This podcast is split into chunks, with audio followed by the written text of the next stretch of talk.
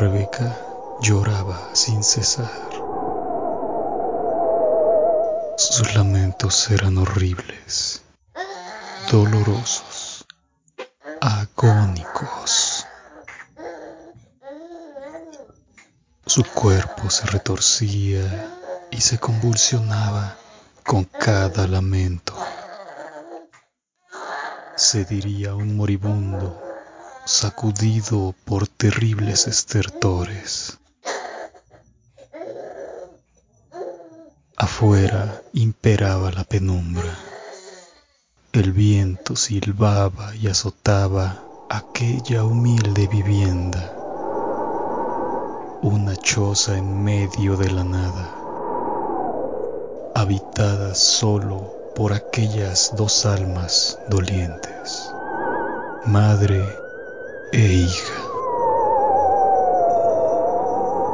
Cinco días habían transcurrido desde que Rebeca presentó una extraña dolencia que motivaba su llanto sin cesar.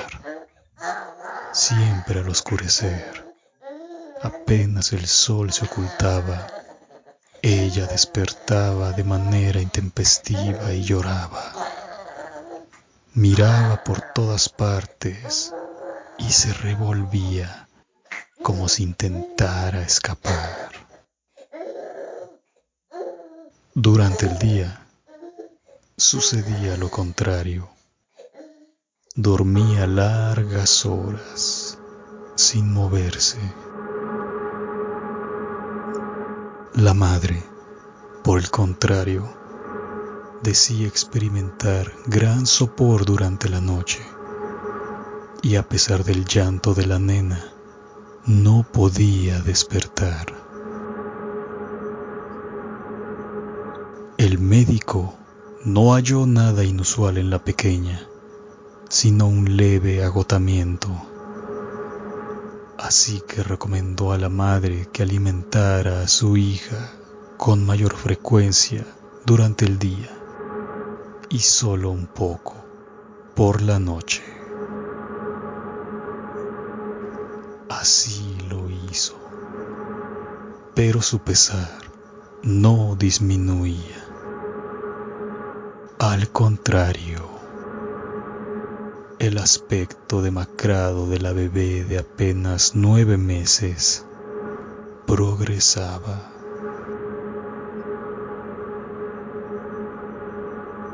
Dos días después, la fisonomía de la nena era lastimera. Era evidente que su talla había disminuido era diminuta. El tamaño de sus manos era semejante a una uña de su madre. Además, todo el tiempo se hallaba agotada.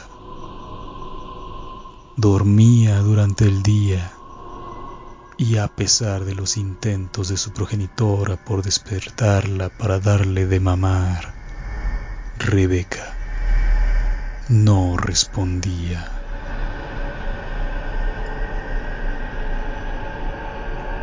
Tras otra revisión médica, el galeno concluyó que la menor presentaba un cuadro de deshidratación y principios de anemia a causa de los largos periodos de ayuno, así como la frugal ingesta de leche materna. Y reprendió a la madre, quien solo bajó la cabeza. No le interesaba contradecir, sino partir de inmediato a su aposento junto con su hija. Las órdenes del galeno fueron suministrar electrolitos, reposo y la alimentación referida días antes.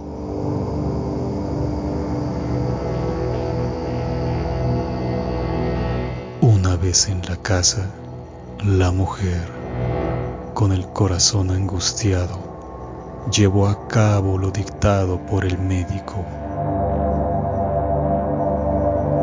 Abrió la diminuta boca de su hija y suministró a la fuerza los electrolitos. Luego la alimentó. Sin embargo, la pequeña no respondía. Quedaba dormida sobre los pechos de su madre, vencida del todo. Se diría que estaba muerta.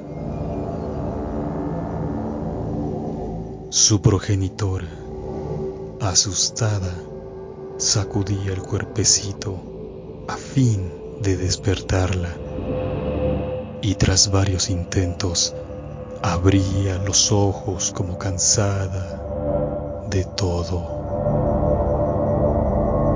Apenas un parpadeo para enseguida volver al sueño. No importaba cuánto intentara, la bebé no respondía.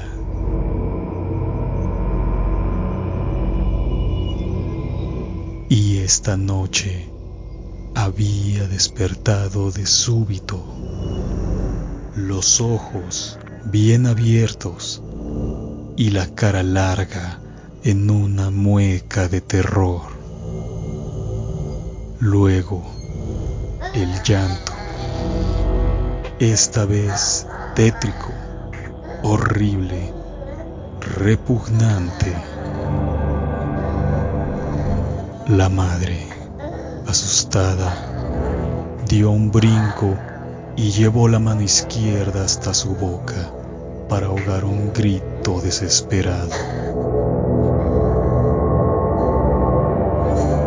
No obstante la debilidad de Rebeca, su llanto era potente pero enfermo. Se diría la voz de un condenado a muerte que reza su postrera plegaria sin saber bien las palabras pronunciadas. Solo fe.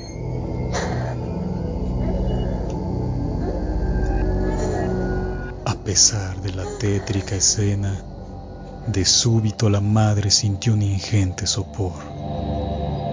Emitió un bostezo cansino y las piernas flaquearon. Así que se dejó caer sobre la silla mecedora. Con cada parpadeo sentía que su pequeña se escapaba de sus brazos y la sujetaba tanto como podía. Llanto de Rebeca progresaba. Se revolvía, se ahogaba, sufría. No obstante el llanto del unigénito, la madre quedó dormida mientras el bebé se resbalaba de sus brazos y se escurría hasta sus piernas como si fuera arrebatado.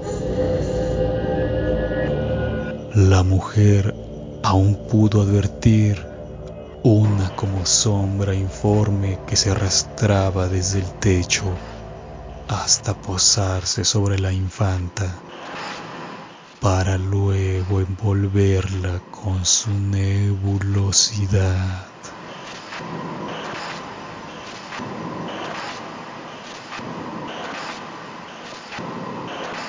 A la mañana siguiente, cuando la mujer despertó, aún débil por aquel sopor extraño, descubrió que su bebé no se encontraba en sus brazos, sino que yacía sobre el piso, justo en la entrada de su casa. Corrió hasta allí y lo que halló no fue sino la forma repulsiva de una momia. La piel de aquella criatura parecía cartón. La madre gritó. Fue un clamor agónico.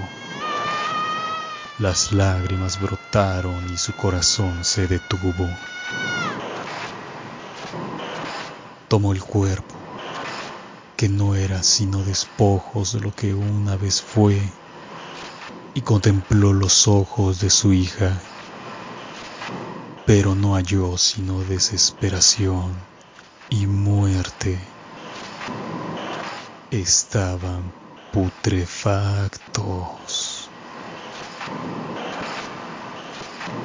Entonces estrechó el cadáver contra sí en un intento por reanimarlo y descubrió en su nuca dos pequeñas incisiones por donde se escapaban las últimas gotas de sangre.